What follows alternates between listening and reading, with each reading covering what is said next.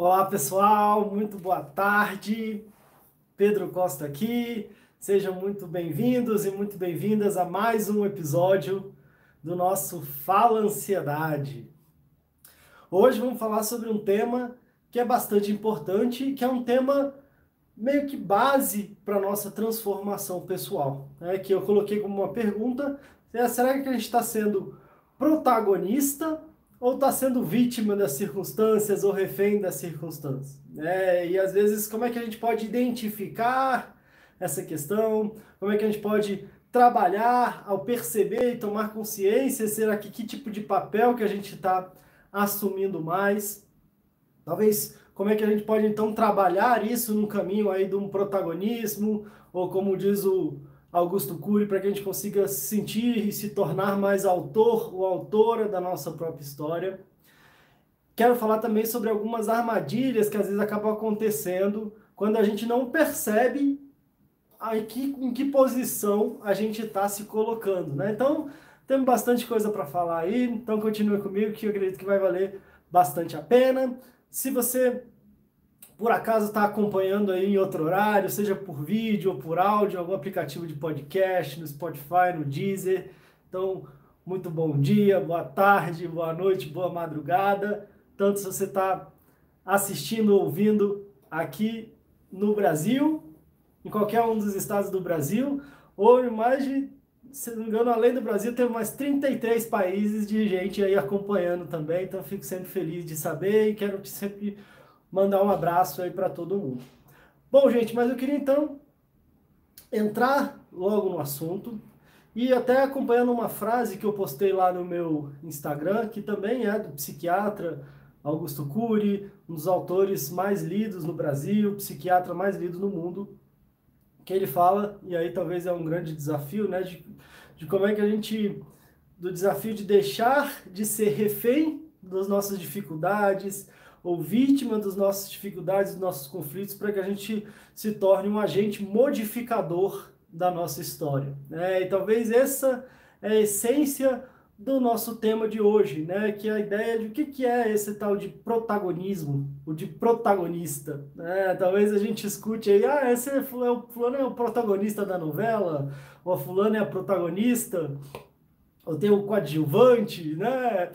E aí, na verdade, então a gente pode entender a ideia de um protagonismo como se a gente fosse assumir um papel principal. Né? O, prato, o protagonista da novela é aquele personagem que é o talvez o papel principal, os protagonistas são ali os que desempenham um papel principal, né? E o coadjuvante talvez seja ali um papel então secundário, né? Agora o grande desafio é que talvez se a gente for pensar cada uma das nossas vidas é uma grande novela, né? Então, de repente, a nossa vida, nossa história é uma grande novela, né? E às vezes muita gente fala, nossa, a gente assiste coisas, às vezes vê a coisa da novela, ah, não, isso não, não pode ser real, né? Mas quando a gente vai acompanhando e ouvindo muitas histórias da vida real e muitos desafios que muitas pessoas enfrentam, eu tenho contato com muita gente, a gente percebe que em muitos casos a arte imita a vida e a vida imita a arte, né? E tem coisas que a gente ouve que são da realidade que às vezes se passassem num filme ou uma novela a gente não acreditaria. Então, por que eu estou dizendo isso? Né? Porque se a gente for pensar que a nossa história, a história de cada um de nós, de cada um de vocês, é uma novela, é uma história, nada mais justo que a gente desempenhe o papel principal. Né? Porque se a gente for pensar, então, claro que são histórias ou, ou novelas, se a gente for chamar assim, que se intercruzam, né? mas é, se a gente for pensar e analisar só a nossa história, a gente tem ali esse papel central. E será que a gente está assumindo esse papel central? Será que de alguma forma a gente está assumindo também os desfechos ou os caminhos percorridos aí então por nós nessa história? E aí é claro que na nossa vida acontece tanta coisa que não tem como a gente prever. Né? Acontece tanta coisa e vão se desdobrando desafios, às vezes desde antes da gente nascer, às vezes já na história da nossa família e com o nosso nascimento, com o nosso desenvolvimento.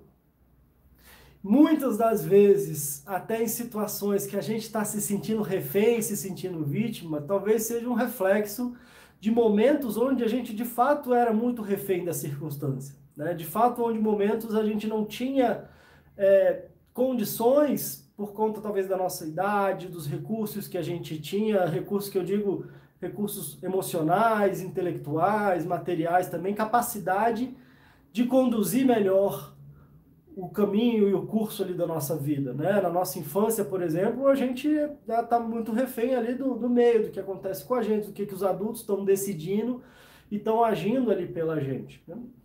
Mas, e muitas vezes, a gente vai passando a nossa vida e a gente vai crescendo e às vezes vai acontecendo coisas na nossa vida onde a gente talvez volte a se sentir refém, como se a gente não tivesse uma capacidade, como se a gente também não tivesse recursos para assumir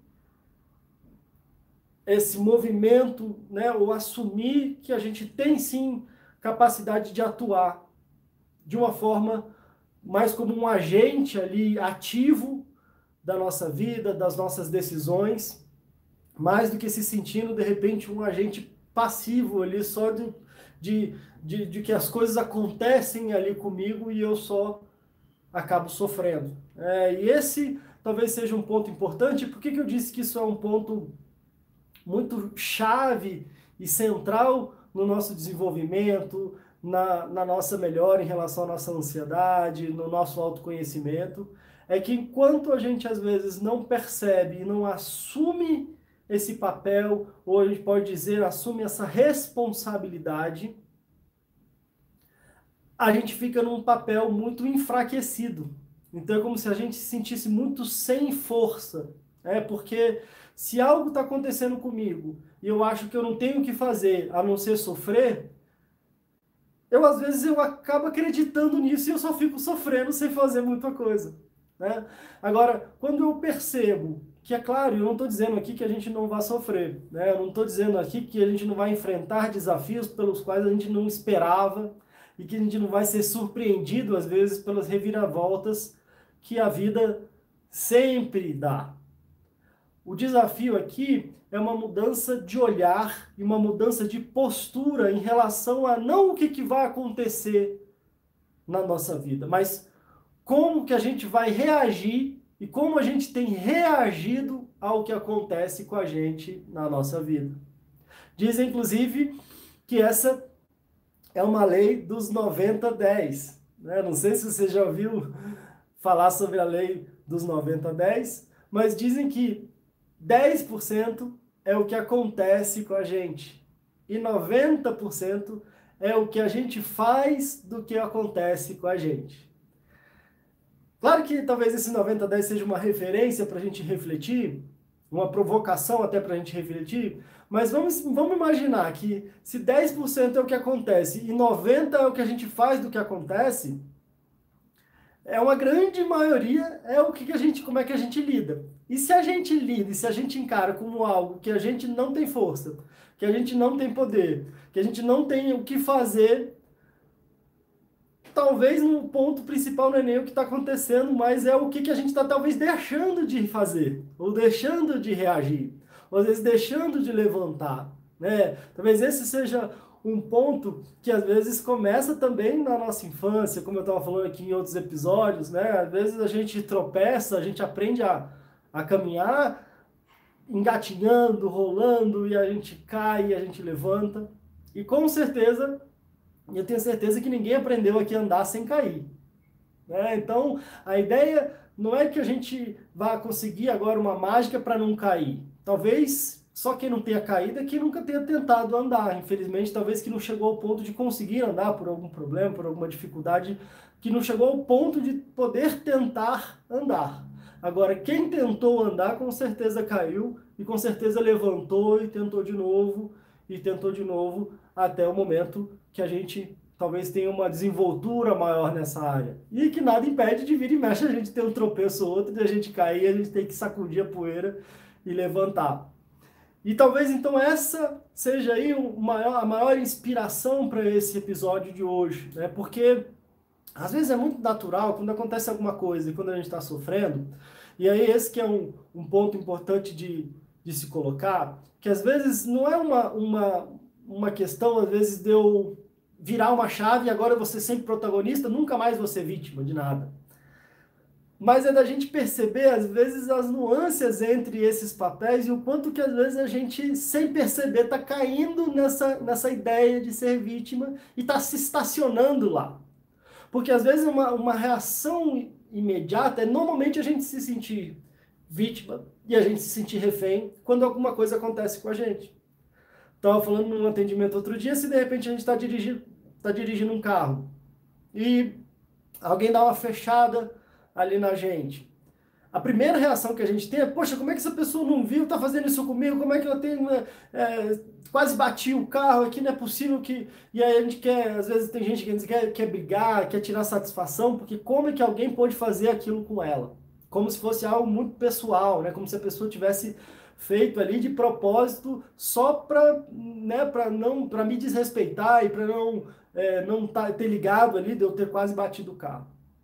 Mas no final das contas mesmo, talvez 99% das vezes que alguém me fecha, essa pessoa nem me viu. Essa pessoa provavelmente está enfrentando os desafios dela ali, que vão talvez desde não estar tá aprendendo a dirigir, a não saber dirigir, às vezes está com a cabeça não sei aonde, no problema, e de repente virou e não viu, e eu simplesmente estava ali atrás. Ou às vezes, até se eu começo a pensar que de repente essa pessoa está de repente desesperada, às vezes está com alguém passando mal no carro, está às vezes é, levando alguém para o hospital, às vezes indo buscar um filho doente na escola. Talvez aí a gente consiga enxergar que de repente aquilo ali nem tinha muito a ver com a gente. E aí a nossa reação pode mudar.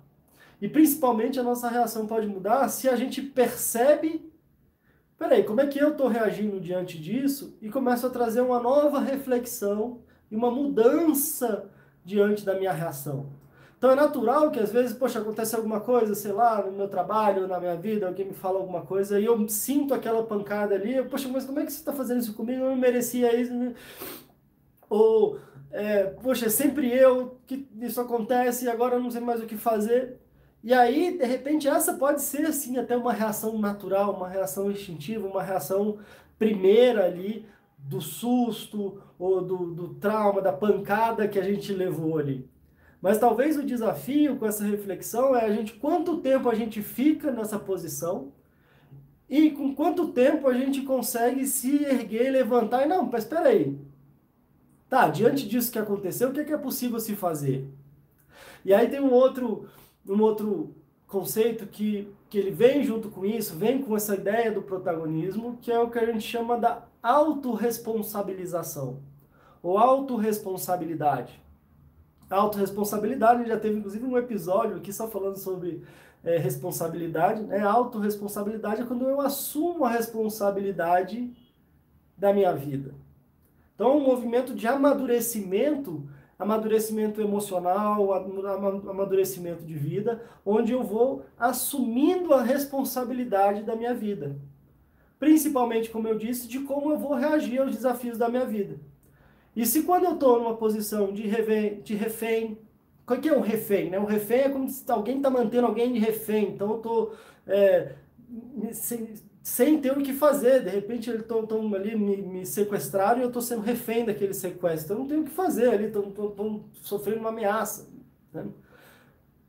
E às vezes essa posição de refém, então, é uma posição onde eu não tenho o que fazer.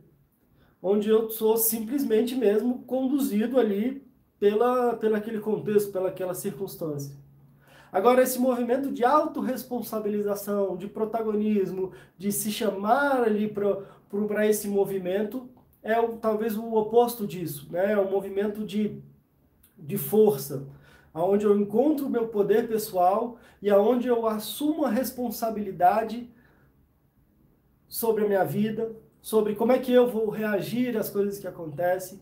E aí, diante desse movimento interno, que ele começa como um movimento interno, eu vou enxergando maiores possibilidades, eu vou enxergando maiores possibilidades e vou conseguindo tomar melhores ações. quando a gente falou lá atrás no episódio de responsabilidade, é justamente a, a, o que, é responsabilidade? É a nossa habilidade de responder. Então, quando eu desenvolvo a minha responsabilidade, e aí eu acho que até estava falando no, no, episódio, acho que era reagir e responder, né? A diferença entre reagir e responder. Às vezes eu só estou reagindo, meio que do bateu, levou, bateu, eu sofri, eu, eu reclamei, eu me cortou, eu xinguei, meio que no automático. E quando eu trabalho a ideia de responder e melhorar a minha habilidade de responder, ou seja, minha responsabilidade, eu vou me tornando mais agente desse processo e, e com uma autorresponsabilização, então, eu vou me tornando mais um agente, um protagonista da minha vida. De como é que eu vou resolver isso aqui? Como é que eu vou sair dessa aqui? Como é que eu vou buscar a minha saúde? Como é que eu vou buscar a minha felicidade? Porque se eu me vejo como refém, a, o meu resultado está na mão do meu algoz, está tá na mão do meu perpetrador ali, está na mão de é alguém que está me sequestrando, é alguém que está conduzindo a minha vida. Então, eu estou colocando no outro a minha felicidade. Será que eu estou colocando no outro é, a minha saúde, o meu bem-estar na mão do outro? Me tornando refém, então, portanto, desse outro? Ou às vezes eu posso trazer para mim a responsabilidade da minha saúde, posso trazer para mim a responsabilidade da minha felicidade, do meu bem-estar. E aí, de uma forma mais madura e responsável, eu vou direcionando o meu caminhar.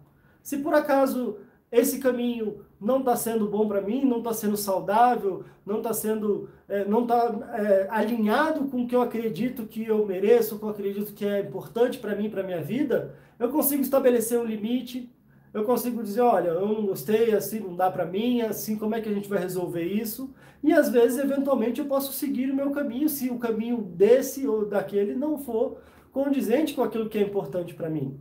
Porque agora eu estou como se eu tivesse assumido o comando aqui da minha vida, da minha, das minhas reações, do meu caminhar e da direção do que eu quero para mim, da direção do que eu quero para minha vida. Porque aí eu percebo que se não for eu conduzindo, tudo aí, assim, tá bom, aí qualquer coisa vai acontecendo e a vida vai ali me levando e de repente às vezes eu eu ganho por um lado, talvez eu tenha um ganho secundário, que é dizer, ah, mas a culpa não é minha. O problema da minha vida, da minha infelicidade é do meu marido, da minha esposa, do meu filho, da minha filha, da minha mãe, do meu pai. E aí eu nessa posição de vítima, a culpa nunca é minha. A culpa é sempre do outro, é do país, é do trabalho, é do meu chefe. Então, às vezes, talvez eu sem perceber, eu tenho um ganho pequeno, né, de dizer que a culpa não é minha, mas talvez eu não tenha satisfação e, e não perceba o poder que é eu assumir para mim as coisas da minha vida. E aí é claro que eu não estou dizendo aqui que a gente vai viver sozinho, isolado numa caverna, não estou querendo dizer aqui que a gente não possa ter conflitos e desafios familiares na nossa casa, no nosso trabalho, que a gente muitas vezes não vai sofrer, vai ter que contornar, vai ter que talvez perdoar, pedir perdão e é, recalcular a rota da nossa vida. Não estou dizendo que esse papel de protagonista, assim como na novela, nos filmes, em qualquer lugar, que esse protagonista não vai passar a enfrentar grandes desafios.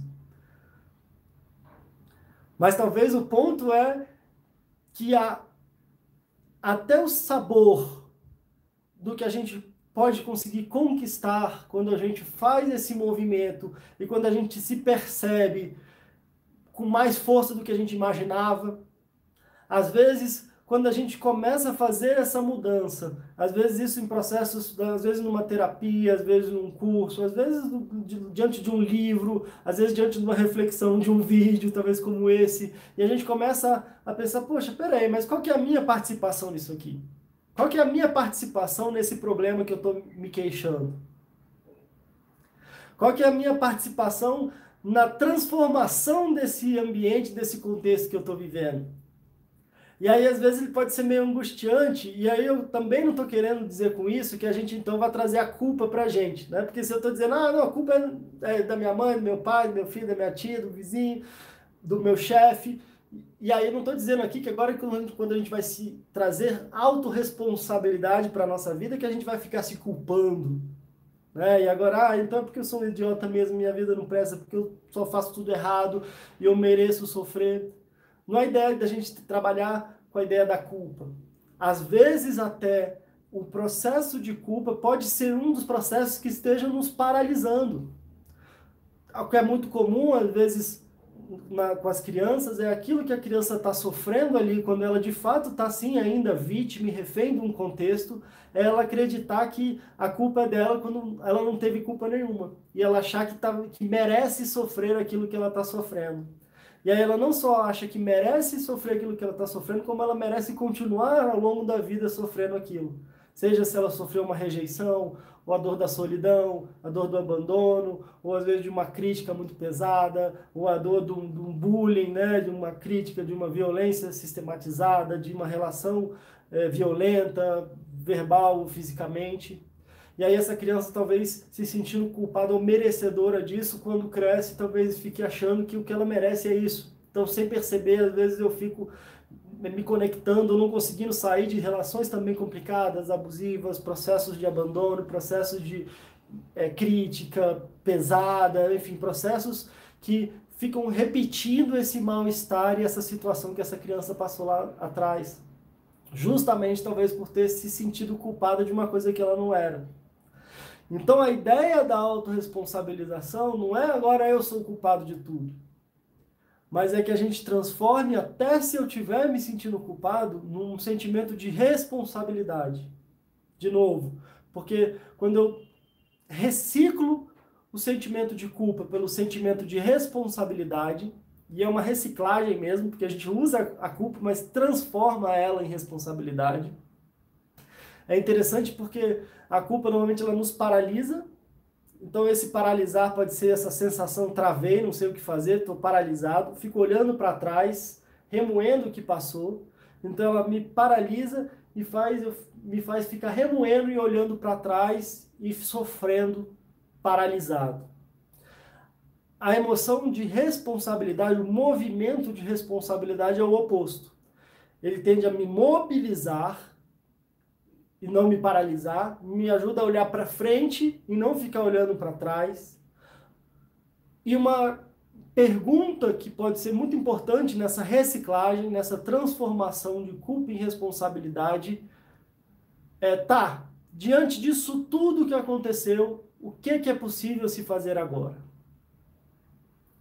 Porque esse processo é, então, né, talvez vou até repetir, esse, esse é um ponto importante. Né? Ao reciclar o sentimento de culpa pelo movimento de responsabilidade, eu paro de ficar paralisado olhando para trás, eu me mobilizo olhando para frente e com uma pergunta muito importante que segue, que é, tá, independente disso tudo que aconteceu, o que, que é possível se fazer agora? E esse talvez seja um dos momentos e movimentos muito libertadores. Porque quando a gente trabalha o movimento de autorresponsabilidade, ele é, ele é libertador em vários sentidos. Muitas vezes eu me liberto da sensação de estar me sentindo aprisionado, eu me liberto da sensação de me sentir refém daquela circunstância. E eu também liberto o outro dessa posição que eu estou colocando, como se ele fosse o culpado ou responsável dos meus problemas. Então eu acabo me libertando do, da situação, libertando essa outra pessoa também, assumindo essa, essa responsabilidade, esse movimento de não, peraí, fica comigo, qual que é a minha parte aqui dessa história? E o bom disso é que a gente sai dessa cultura da culpa. Porque não sei se você já percebeu, mas eu já falei isso em vídeos anteriores também, quem culpa, quem sente culpa, tende a culpar muito o outro. É só você ver os pais quando se separam e às vezes não se resolveram ainda, o quanto de culpa que um bota no outro e o quanto de culpa que um ou outro sente, mesmo sem falar. Eu não vou nem te contar, se você passou por isso, você provavelmente deve ter sentido na pele. Quanto mais culpado alguém está se sentindo, às vezes mais ela acaba culpando o outro também por estar tá se sentindo sufocada ali com tanta culpa. Então, quando eu faço esse movimento de responsabilidade, de autorresponsabilização, às vezes, dependendo da situação de, de é, compartilhar responsabilidades. Por exemplo, se a gente está falando aqui de uma relação de casal, uma relação de dois adultos, a gente tem uma responsabilidade compartilhada. Aonde eu tenho a minha parte, você tem a sua, Às vezes a gente tem, eu tenho a minha parte no problema, você tem a sua parte no problema, eu tenho a minha parte na solução e você é a mesma coisa. Então, como é que a gente vai junto aqui assumir essa responsabilidade e tocar a nossa vida, seja juntos, seja separados, mas assumindo responsabilidades, compartilhando responsabilidades. E aí, talvez esse seja, assim como eu disse, um movimento libertador, um movimento que nos empodera, um movimento que nos fortalece. Às vezes, para puxar aí para o nosso contexto de ansiedade, de sofrimento emocional, como é comum a gente se sentir vítima e refém dos nossos sintomas, como se a minha ansiedade foi um bicho, um raio que caiu na minha cabeça e que eu não sei de onde veio, eu sei que está me matando, está me fazendo sofrer e eu não sei o que fazer e eu não e é como se eu não, não tivesse nem responsabilidade sobre isso, eu não tivesse o que fazer e me sentisse impotente nesse sofrimento. E às vezes, como é importante refletir, de novo, não com culpa, mas com responsabilidade em relação a será que eu estou sofrendo agora em relação à minha ansiedade tem a ver com as escolhas que eu ando fazendo ou as escolhas que eu não ando fazendo e não ando tomando na minha vida, com as decisões que eu ando adiando, com a falta de protagonismo em relação a trazer de volta as rédeas da minha vida para mim, trazer de volta as rédeas da minha felicidade, da minha paz. Porque quando eu estou de posse delas, eu consigo dar limites, eu consigo caminhar, eu consigo buscar uma ajuda. Eu, eu, eu busco uma ajuda, mas eu busco uma ajuda como protagonista. E aí eu posso ter alguém que vai me ajudar como um coadjuvante, como alguém que vai entrar ali para me apoiar, mas eu mantendo meu papel de protagonista dessa história, de responsável dessa história. Mas eu posso sim procurar ajuda. Eu posso ir atrás de uma ajuda. Eu não, preciso, aí eu não fico nessa posição de, ai meu Deus, caiu do céu e agora vai ter que cair do céu um milagre para resolver o meu problema, sem com que eu me movimente para isso. E às vezes sem perceber nessa posição de refém, de vítima, tudo que eu movimento é só para piorar. Porque às vezes eu fico martelando aquilo na minha cabeça, às vezes eu fico numa reclamação, às vezes ali sem fim, às vezes uma falta de energia que só me faz me afundar cada vez mais. E eu não estou querendo aqui de forma nenhuma ser insensível, mas às vezes eu, peraí, deixa eu perceber aqui, deixa eu assumir a responsabilidade disso aqui. Que que eu, que que eu, diante, olha a frase mágica, tá, diante disso tudo que está acontecendo, diante disso tudo que aconteceu, o que, que é possível se fazer agora? Quais são os próximos passos que eu vou assumir como agente modificador da minha história, como isso Augusto Cury. E tem um ponto muito interessante também em relação a isso, e que acontece muitas vezes nas relações familiares, às vezes até de amizade, às vezes nos relacionamentos é que quando eu não estou assumindo o protagonismo da minha vida, quando eu não estou assumindo o papel principal da minha vida, às vezes eu quero ser o papel principal na vida do outro. Como assim? Aí vira um nó, é. Aí vira um nó. Que é, eu não eu não estou assumindo a, o papel principal da minha vida. Mas aí eu quero ser a pessoa mais importante na vida do meu filho, ou eu quero ser a pessoa mais importante na vida da minha mulher ou do meu marido, ou eu fico muito chateado se eu, não, se eu acho que o meu, é, o meu filho, meu pai, a minha mãe não estão pensando em mim o tempo inteiro, não estão me colocando em primeiro lugar o tempo inteiro. Sendo que normalmente se eu estou achando isso, é provável que eu não esteja me colocando no meu lugar de protagonista da minha vida e não na vida do outro.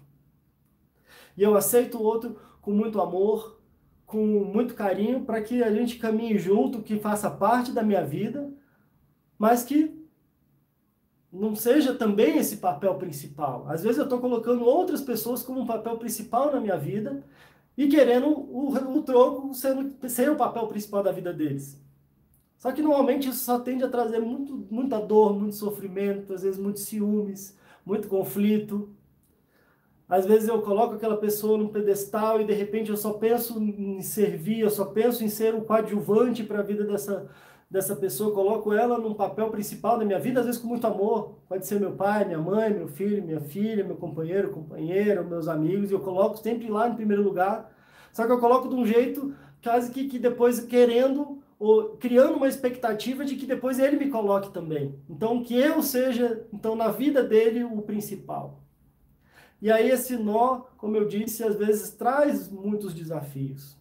Então tem talvez essa outra armadilha que às vezes sem a gente perceber, e às vezes isso vem muito em muitos discursos, que muita gente fala, ah, nossa, eu faço tudo para todo mundo, ninguém retribui. Às vezes eu é, me dou no trabalho, eu me dou em casa, ou às vezes eu né, faço coisas a ponto de me adoecer sem olhar para mim, sem olhar para cuidar do meu bem-estar.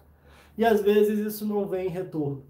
E não vem em retorno justamente porque talvez eu esteja dando o exemplo do que eu não quero, que é eu não estou talvez percebendo o meu papel, eu não estou assumindo o meu papel, não estou tendo esse olhar talvez mais amoroso, de maior cuidado, de ser talvez o agente principal que vá pelo menos buscar a minha realização, buscar o meu bem-estar.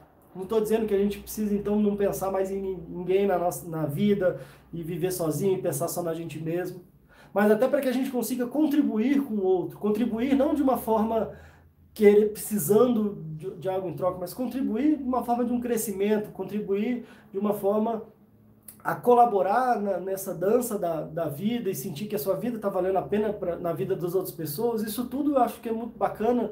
E isso vem de um assumir protagonismo e não às vezes de, de, de quase que a gente não conseguir lidar com a gente mesmo e ter que fazer isso e às vezes ficar esperando algo, algo de retorno. Então, gente, resumindo,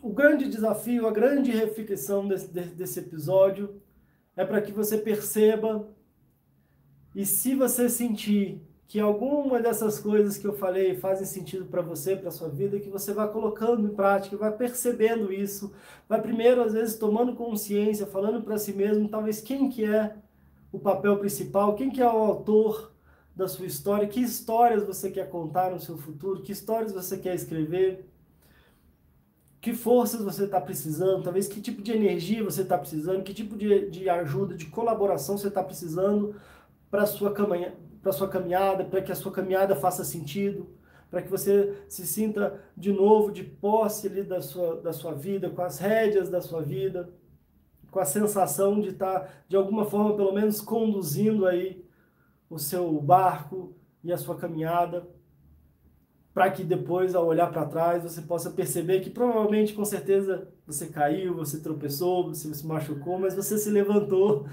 e você fez o melhor que você pôde e com certeza reuniu aí histórias e sentimentos e emoções para contar e para compartilhar. Então é isso que eu desejo para vocês. Chegamos aí já como eu digo sempre, muito rápido, estourando um pouquinho já o nosso tempo, mas desejo tudo de bom para vocês e como eu disse, se a nossa vida às vezes parece uma novela e parece um filme, então eu desejo ótimos próximos capítulos para a história e para a vida de vocês e eu espero talvez que com esse vídeo e com o meu trabalho eu consiga ser um coadjuvante na sua história, para que a sua história tenha mais vigor, tenha mais alegria, tenha mais saúde e felicidade e tudo mais que eu tenho certeza que você merece. Então é isso. Se vocês quiserem conversar comigo, tenho postado muito conteúdo, feito lives também lá no Instagram. Lá normalmente a gente faz mais aberto para perguntas e respostas é Pedro Costa, underline, fala ansiedade, underline, aquela linhazinha que fica ali no raspando o chão, é Pedro Costa, Pedro Costa, underline, fala ansiedade. É lá que eu divulgo os temas dos próximos episódios, que vão ser aí, continuando sendo o nosso horário, toda quarta-feira, às 4h44 da tarde, ao vivo pelo YouTube, e depois eu disponibilizo aí nas outras redes também. Então é isso. A gente se vê. Tudo de bom para vocês.